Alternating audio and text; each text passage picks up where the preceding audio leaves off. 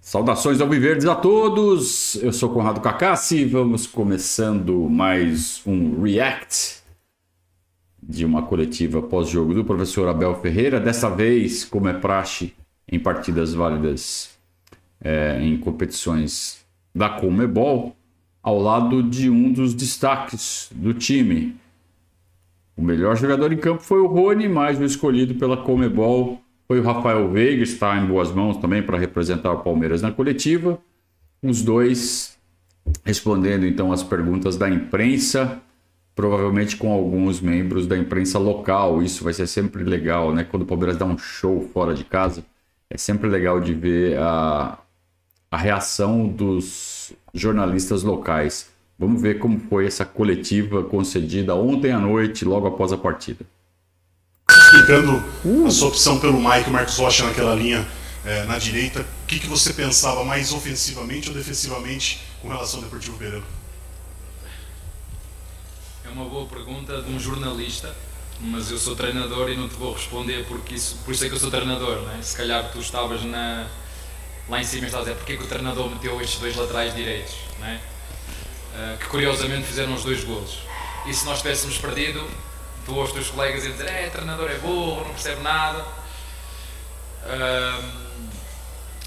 eu não te vou especificar, fizemos sim esse ajuste tático, não te vou dizer porquê.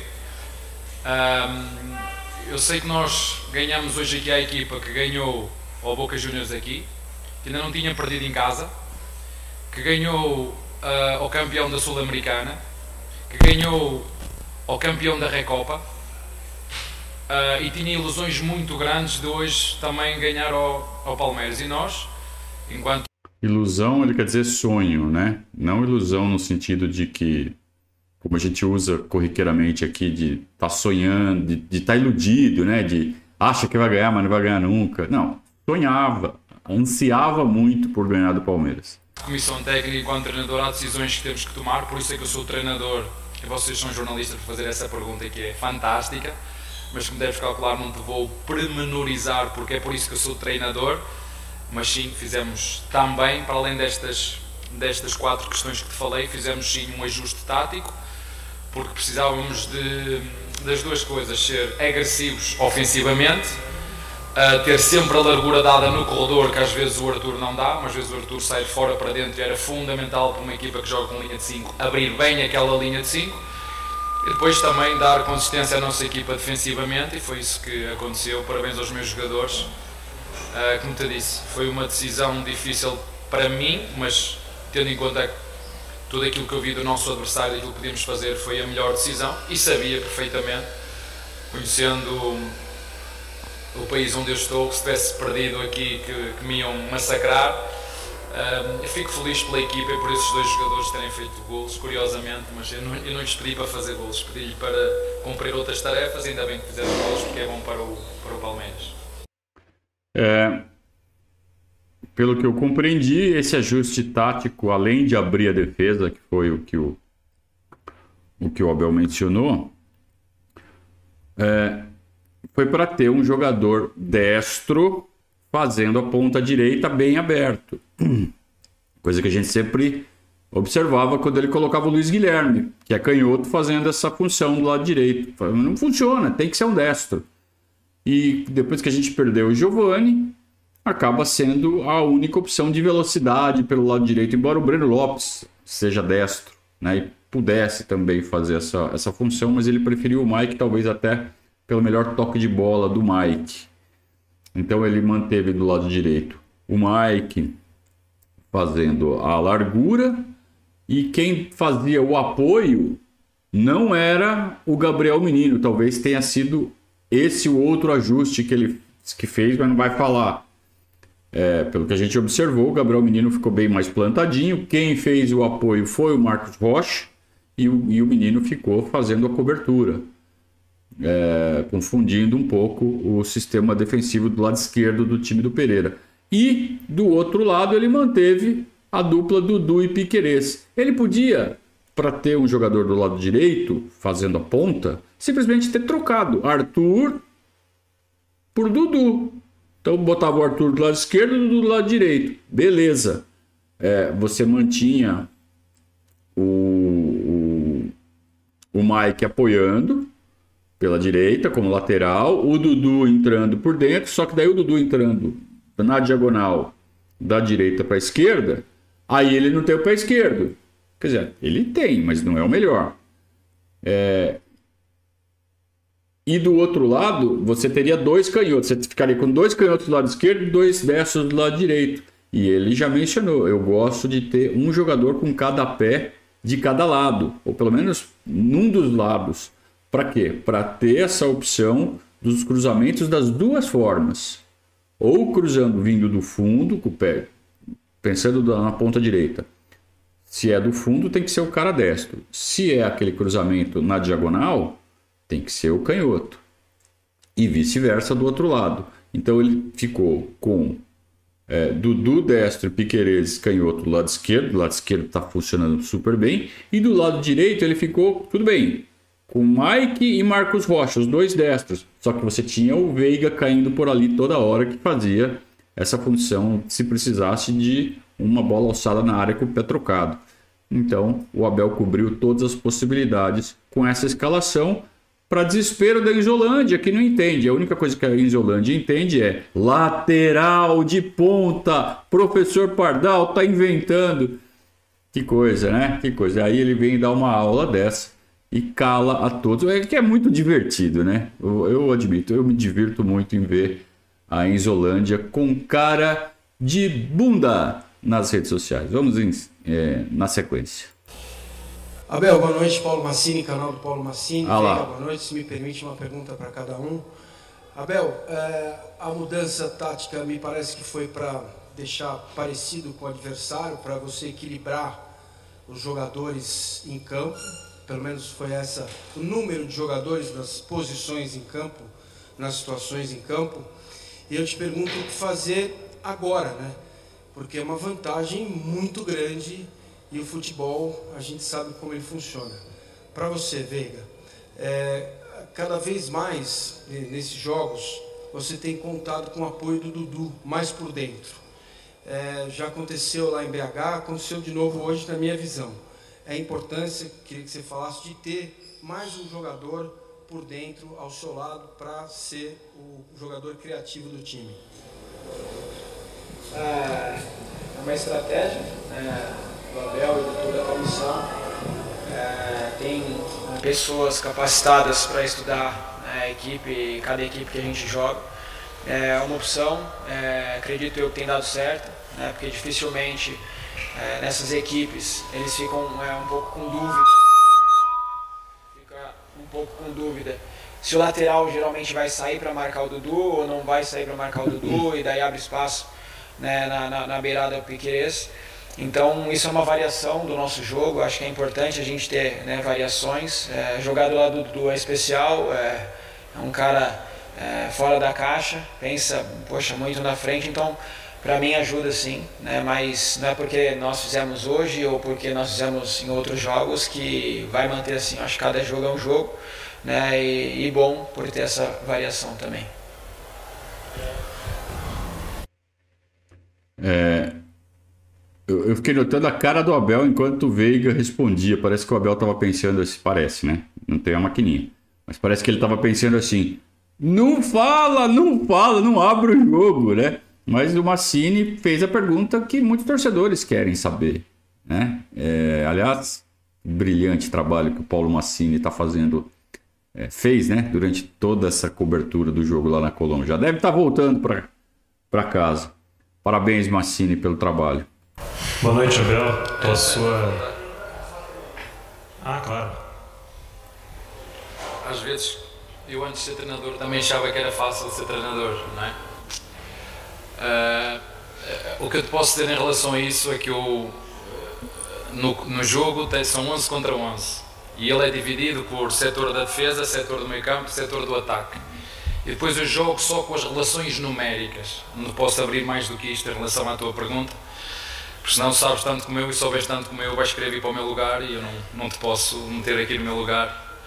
Senão depois tenho que te cornetar a ti e assim não. Assim, eu prefiro ser cornetado, que os profetas do acontecido falem como te disse, é muito fácil agora que ganhamos 4-0 numa equipa que ainda não tinha perdido, dizer que era fácil, não é? mas volto a referir que esta equipa ganhou Boca Juniors, ganhou a campeã da, Sul, da Recopa, ganhou a campeã da Sul-Americana, ainda não tinha perdido em casa, uh, e nós mostramos, juntando à segunda pergunta, aquilo que eu gosto de ver nesta equipa, uma equipa simples, uma equipa de caráter, uma equipa que sabe aquilo que tem que fazer dentro de campo e a mim enche-me de orgulho quando eu vejo os meus jogadores a jogarem assim com com, com calma, ser competitivos, porque sabíamos que era muito difícil esta equipa aqui em casa, que tinha uma ilusão muito grande no jogo e felizmente nós fizemos aquilo que também sabemos fazer, que é jogar bom futebol, que é ser competitivos, que é jogar para ganhar, seja onde for, seja contra quem for, joga quem jogar. Agora sim. Tranquila, né? Tranquila pergunta. É, ele esconde o jogo, ele está cada vez mais cauteloso em abrir seus movimentos táticos porque sabe que o... tá todo mundo olhando, tá todo mundo estudando. É como é que a gente ganha desse Palmeiras? Então tem que ficar quietinho mesmo e segurar uh, os pontos-chave. Claro que o que está evidente, o que fica, o que salta aos olhos de todos durante as partidas, comenta-se. Mas algumas intenções de posicionamento, de preenchimento de espaço, é melhor que se mantenha simplesmente sugerido. E quem tiver capacidade de olhar o jogo, de enxergar, vai fazer a leitura. Quem não tem, para que dar vantagem para o cara, né? Então, melhor assim. Fazer uma pergunta para cada também, então, por favor. Abel, para você, é, obviamente não tem nada decidido, o Palmeiras só leva uma vantagem expressiva, mas uma vantagem para casa é, por ser uma vantagem de 4 a 0. Isso pode entrar no seu planejamento. O Palmeiras também tem ambições muito importantes no Campeonato Brasileiro, está a caça do Botafogo. Isso pode entrar, é uma hipótese, no seu planejamento de estudar o seu elenco e gerenciar o seu elenco, pensando nessas duas competições? E... Sim, vou responder, tá? Sim, já está decidido. Sim, vai vai influenciar no planejamento dos próximos jogos. Sim, é, o Abel vai falar isso? Não, o Abel vai, vai falar que não, não tem nada decidido, não sei o que vou fazer, ainda vou consultar minha equipe, ainda vou ver a situação dos jogadores, saberemos na véspera do jogo, vai desconversar. Vai desconversar porque ele não pode falar, sim, vou com força máxima contra o Vasco e contra o Corinthians, porque contra o Pereira virou amistoso. Não vai poder falar isso. Pro Veiga eu pergunto, o time está tão experimentado, sabia que enfrentar um ambiente é muito apaixonado, né? mas o Palmeiras consegue um resultado muito bom no primeiro tempo. Como é que se dosa isso em campo? Como é que se administra isso para que leve uma vantagem boa, que o jogo não saia das mãos? E no segundo tempo se administra essa intensidade para que o jogo termine bem como começou? Não, na verdade não se dosa. Na, na verdade a gente faz o nosso melhor enquanto estiver em campo. Né? Não é porque hum. no primeiro tempo nós conseguimos fazer três gols que no segundo a gente dosou. A gente estava procurando gol, é, encontramos sim mais dificuldade no segundo tempo, mas o nosso compromisso é com a gente, fazer o nosso melhor né? enquanto a gente estiver em campo. E, e, e para o segundo jogo, acredito, a gente tem sim essa vantagem. E de novo, a gente ter, é, acabar o jogo com a consciência que a gente fez o nosso melhor. Eu acho que nosso maior compromisso não é contra o time adversário, nosso maior compromisso é contra a gente. Quando acabar o jogo, a gente saber que, que deu o nosso melhor enquanto esteve em campo. É, mas é dosa, assim. Inconscientemente dosa. Todo jogador faz isso. Quando a partida está resolvida, não fica correndo que nem louco, a não, ser se, a não ser que você se chame Ronielson. Aí sim, aí você fica correndo igual louco o tempo inteiro. O Rony estava marcando saída de bola dos caras aos 46 de segundo tempo. É, mas é, é só que os jogadores não podem falar, o Abel não pode falar, ah, a gente tirou o pé, ah, estava resolvido. Não, não, pode falar, né? Tem que manter o respeito, tem que manter a, a, a esportividade e tá certo, né? Acho que o discurso tem que ser esse mesmo. Nos anos 90, os caras falavam, não estavam nem aí, né? Mas hoje, com esse mundo todo cheio de cuidados que a gente tem, né? Eu acho que é prudente realmente manter essa, essa postura. Tá, estão certos o Veiga e provavelmente é o que o Abel vai fazer respondendo a pergunta dele agora. Um, os jogadores sabem, nós estávamos, já estávamos a preparar este jogo já há duas semanas. Inclusive fizemos um, no último jogo algumas situações que queríamos ver hoje aqui no, neste, neste jogo. Felizmente eles conseguiram entender aquilo que não ia ter muito tempo para treinar de um jogo para o outro com esta viagem. Portanto, estamos há duas semanas a preparar este, este jogo e eu sempre vos digo a vocês e digo-lhes a eles: eu só sei jogar e treinar na máxima força. Eu não, eu não, é assim que eu sou. Eu não consigo ser meia boca. Né? Sei que às vezes ser intenso, as pessoas confundem uh, arrogância com competência, confundem o ser chato com ser intenso e exigente, mas isso é a minha forma de ser e fico contente que os meus jogadores entendam que a nossa única obsessão é, é ser melhores jogadores, melhor equipa, melhor enquanto grupo e a única forma que eu sei de me preparar ou para estar preparado é treinar para ganhar e jogar para ganhar. É assim que nós fazemos e é assim que vamos continuar a fazer. Buenas noches, professor Oscar Darío Sánchez de Activa Deportes Tuluá. Conforme a gente previa, fizemos nosso melhor, não tem nada de tirar o pé, nós vamos, né? E, e, desconver... nem mencionou preparação para o jogo contra o Vasco. Tá? Saiu pela tangente ali, aproveitou que teve um espaço nessas perguntas duplas. Então ele recebeu a pergunta, depois veio a pergunta do Veiga, veio a resposta do Veiga. Aí, como a, per... a pergunta já estava lá para trás, ele meio que. Ah, nem ouviu o que você falou. E segue. Se viu Palmeiras muito contundente e muito efetivo. ¿No cree que a raíz del penal se le hizo más fácil la labor? Y hábleme del jugador colombiano que está en sus filas. Gracias. Pelo que eu entendi, ele fez elogios ao Palmeiras e pediu para comentar sobre o Richard. Né? Vamos lá. Olha, é bom ter um colombiano e dizer-vos também que fomos muito bem recebidos aqui. Quer ontem no CT que fomos pelos, pelo carinho do, dos, dos, dos, meninos. Uh, e hoje mesmo à chegada do, no, no estádio, fiquei com um bom feeling em relação aos colombianos, muito simpáticos. Isso é sempre bom porque o futebol também é, é isso, é vir ver, desfrutar no estádio como desfrutaram hoje os torcedores do Pereira. Um, o Rios foi, é um jogador que é colombiano, um, é muito bom jogador. Uh, felizmente que, que o clube o contratou, podemos tê-lo nas nossas dentro do nosso grupo. Um, é um jogador que jogou no último jogo. Hoje sabíamos que íamos ter que dividir o tempo entre ele e o menino. Um, mas é um grande jogador que o selecionador colombiano, se quiser, tem aqui, uh, faz mais do que uma posição e fica acima de tudo feliz pelo, pelo jogador que ele é e pelo homem que ele é também. É, fez o protocolar, elogiou o jogador local para a imprensa local, que fez a pergunta para que fosse feito o elogio. É muito comum isso, né? Quando o Palmeiras visita o interior, visita outros países, é, os locais querem que fale bem dos locais. Acontece também quando vem, por exemplo, um, um grande artista internacional vem para o Brasil, pode, pode reparar. Nas coletivas, vem lá o Rolling Stones veio para o Brasil. Aí vai ter coletiva com Mick Jagger. Mick Jagger, o que você está achando do Brasil? É aquela pergunta que faz para o cara encher a bola do país local. Isso acontece no Brasil, isso acontece em tudo que é lugar. Então, lá na Colômbia, o Palmeiras foi para a Colômbia, o jornalista colombiano pergunta sobre o jogador colombiano. É, por favor, fale bem de um jogador da Colômbia. Ah, pois não, está aqui, é um muito bom jogador. Faz parte. É, é assim que a banda toca e vamos em frente. Abel, é, uma para você uma para o Veiga. Né? É, professor, me diga uma coisa.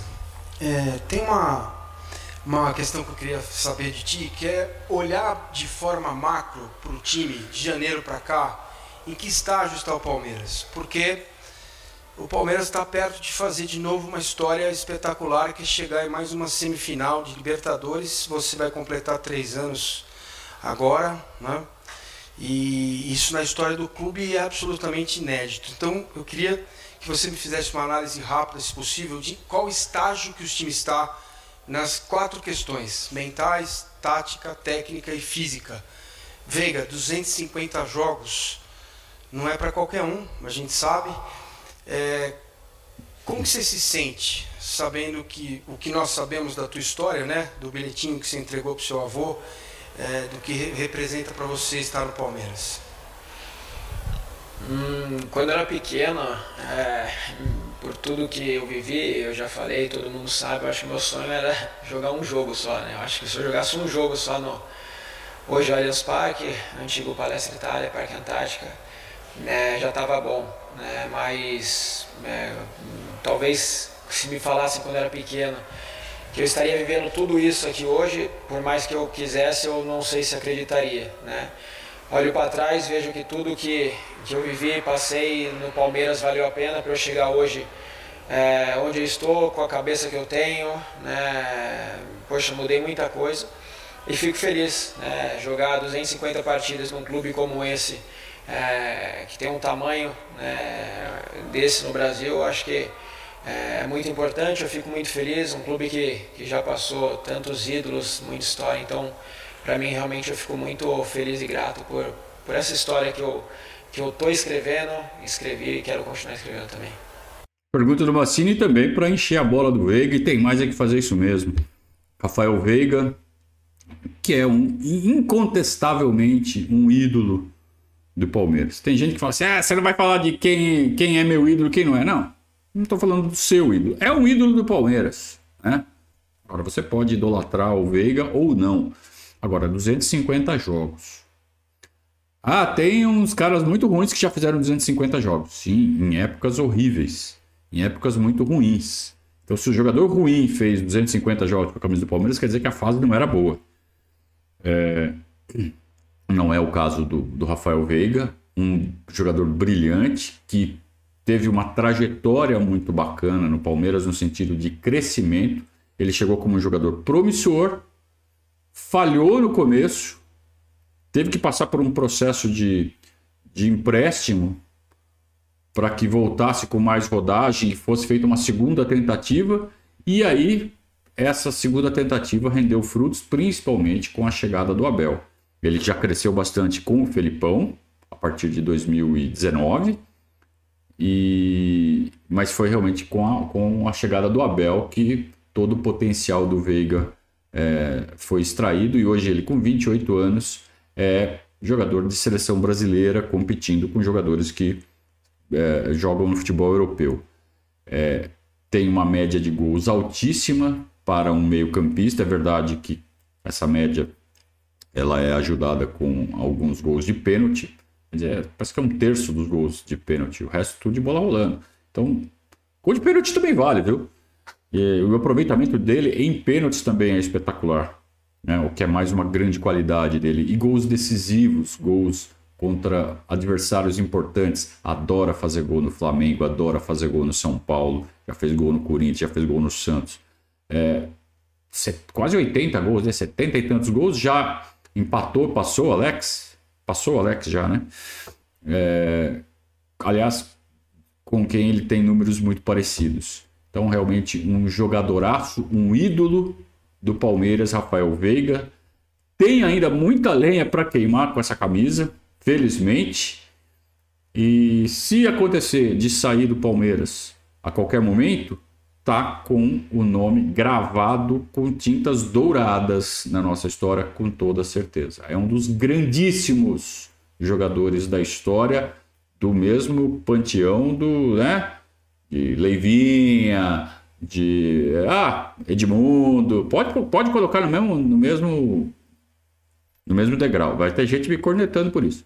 Mas pode colocar no mesmo degrau e o tempo dirá, né? Como o nome Rafael Veiga será lembrado é, pelos torcedores palmeirenses no futuro. Dados parabéns pela pergunta, é uma pergunta muito inteligente, eu gosto de perguntas inteligentes. Um, tu sabes que nós temos uma base muito forte, o Palmeiras tem uma base muito forte.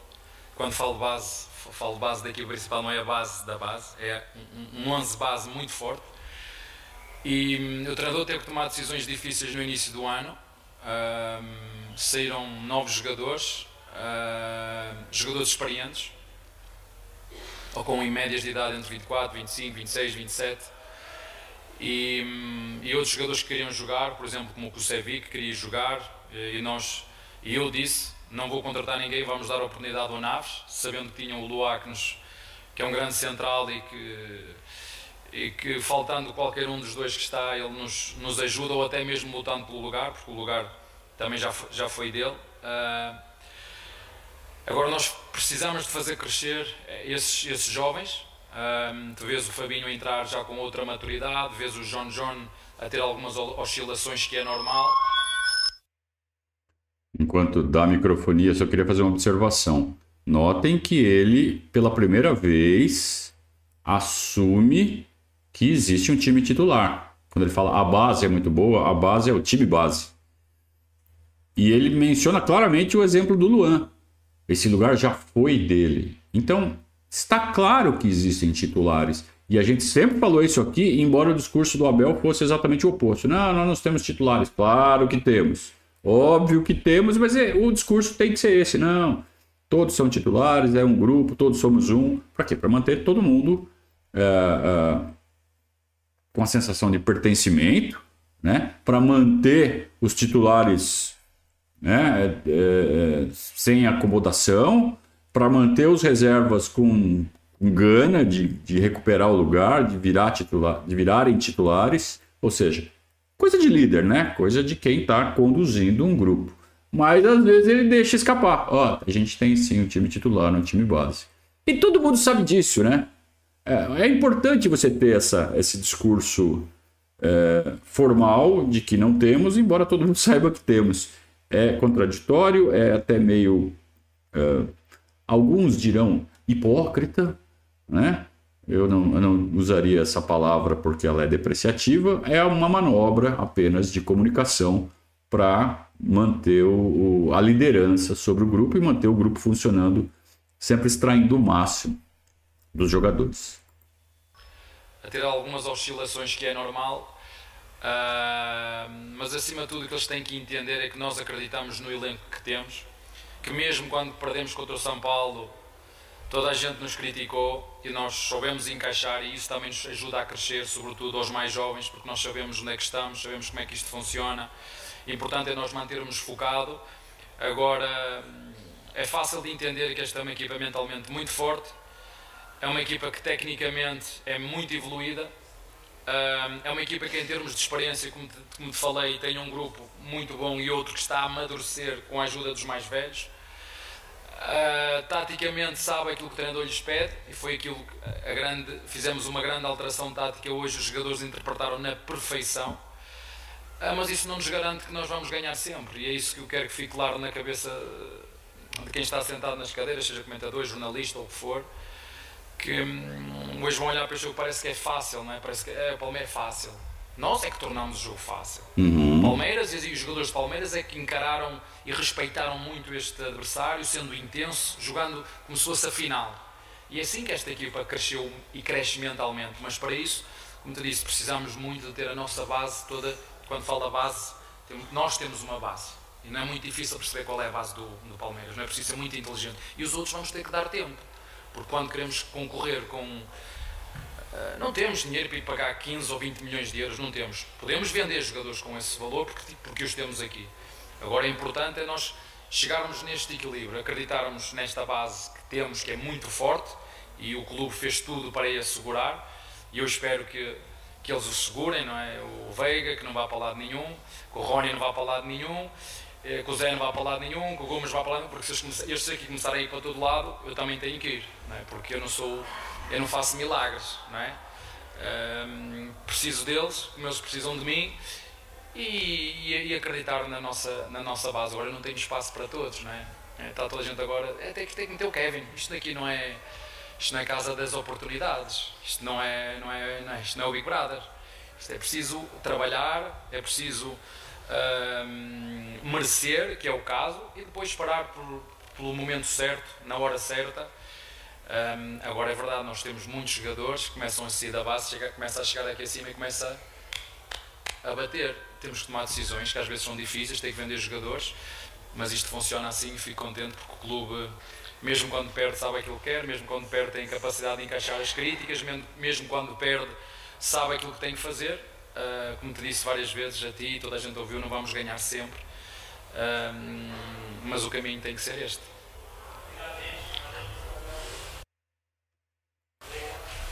Tá? Acabou. É, nessa resposta final, notem que ele mencionou alguns jogadores. Ó, não quero que o Zé Rafael vá embora, não quero que o Gomes vá embora, não quero que o Veiga vá embora. E mencionou também o Dudu, Dudu ou Rony? Rony. Rony. É, isso mostra o que ele já deu é, a dica algumas vezes de por que o Abel não sai do Palmeiras. Porque ele encontrou nesse grupo de jogadores é, um, um, é, um, elenco especial. Ah, caras que é, deram a liga com ele. Líderes que se eles ficam e for trocando o restante das peças, esses caras vão manter, enquanto eles estiverem fisicamente ainda aptos, e já estão juntos já há quatro anos, é, essa espinha dorsal que ele mencionou mantém o time forte. Então, sai jogador, entra jogador, sai jogador, entra jogador. A gente pode mencionar agora os últimos que entraram nessa, nessa turma aí, o Piquerez, o Murilo. É, estão renovando né, alguns setores do campo, mas a espinha dorsal permanece a mesma. E ele fala assim: com esses caras aqui, eu tenho prazer de dirigir um time de futebol e vou continuar aqui. Se esses caras saírem, aí eu já não tenho mais o que fazer aqui, porque eu não vou ficar fazendo milagre de, de conseguir de novo, sabe, um grupo tão coeso que funcione tão bem com essa liga, com essa química tão boa que deu aqui no Palmeiras. Então, sim, o Abel tem mérito. É ilusão achar que o Abel vai para o Flamengo e com jogadores muito melhores que os do Palmeiras individualmente, vai fazer o time do Flamengo virar uma. Não vai. Porque para atingir a química que ele atingiu aqui no Palmeiras é muito difícil. Quem conseguiu fazer isso lá foi o compatriota dele, o Jorge Jesus, conseguiu. O que indica que o Abel conseguiria? Ou que o Jorge Jesus, se viesse para cá, faria o mesmo que fez o Flamengo? Muito difícil. É uma questão de química e, e, e o treinador é um componente fundamental. E o Jorge Jesus é diferente do Abel, que é diferente de todo mundo, e todo mundo é diferente de todo mundo, ninguém é igual a ninguém. Então, uh, eu, eu acredito que é isso que está segurando o Abel aqui. Ele identificou que aqui no Palmeiras, com esse grupo específico de jogadores, ele atingiu uma, uma, uma química, um funcionamento perfeito, né? E eu volto a referir, como ele sempre fala, se não tivesse ganho a Libertadores de 20, ele teria sido mandado embora na primeira crise e nada disso estaria acontecendo. Com três meses de clube, ele conquistou uma Libertadores e foi isso que deu estofo para ele aguentar as primeiras crises, as primeiras pancadas. E aí atingiu seis meses, nove meses, um ano de trabalho, aí ele solidificou. Porque a primeira conquista não era um trabalho sólido. Tanto que nós ganhamos do Santos na Bacia das Almas. Era para ter ganho do Santos muito mais fácil. O Santos era um time apenas bom, nada mais do que isso. Estava com dois jogadores bem encaixados lá, Marinho e Soteldo. Era isso o time do Santos. E o Palmeiras suou para ganhar suou para ganhar para passar do River Plate, porque fez uma partidaça lá na Argentina, mas na volta tomou um baile. Então não era um time sólido. Virou um time sólido com o tempo. O tempo que ele conseguiu graças à primeira Libertadores e aí sim identificou nessa espinha dorsal do grupo jogadores extraordinários, dispensou os que não considerava aptos a, a, a manter esse equilíbrio, Luiz Adriano, Patrick, é, Wesley, falou, tá bom, mas vocês não são essenciais. Essenciais são esses que ele mencionou. E eu acho que faltou falar o, o Dudu. É, e aí o resto, Marcos Rocha, né? E aí o resto vai sendo, vão sendo os recheios que ele admite trocar. Ó, tem oferta boa? Vende, a gente contrata outro tá tudo certo. Mantendo essa espinha dorsal, a gente continua competitivo. Eu acho que é essa esse é o pensamento do Abel diante dessa última resposta que ele deu. Muito bem. Siga o Verdaço nas redes sociais, no Twitter, agora é, o é x.com, é, Verdaço, no Facebook, página.verdazo, no Instagram, é Verdazo CEP, CEP de Sociedade Esportiva Palmeiras.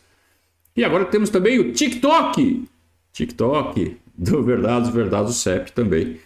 siga as redes sociais e aqui no nosso canal do YouTube, por favor. É, inscreva-se no canal e ative as notificações para ser é, avisado toda vez que tivermos novos conteúdos, cada vez mais conteúdo, né? Já notaram como tem conteúdo novo aqui no nosso canal? Praticamente todo dia, né? Então fique atento que a gente sempre está produzindo coisa aqui para vocês. Voltaremos na cobertura de Palmeiras e Vasco. Palmeiras enfrenta o Vasco da Gama no fim de semana. No Allianz Parque estaremos presentes no estádio para mais esta cobertura. Muito obrigado a todos pela companhia, um grande abraço e saudações ao Viverdes.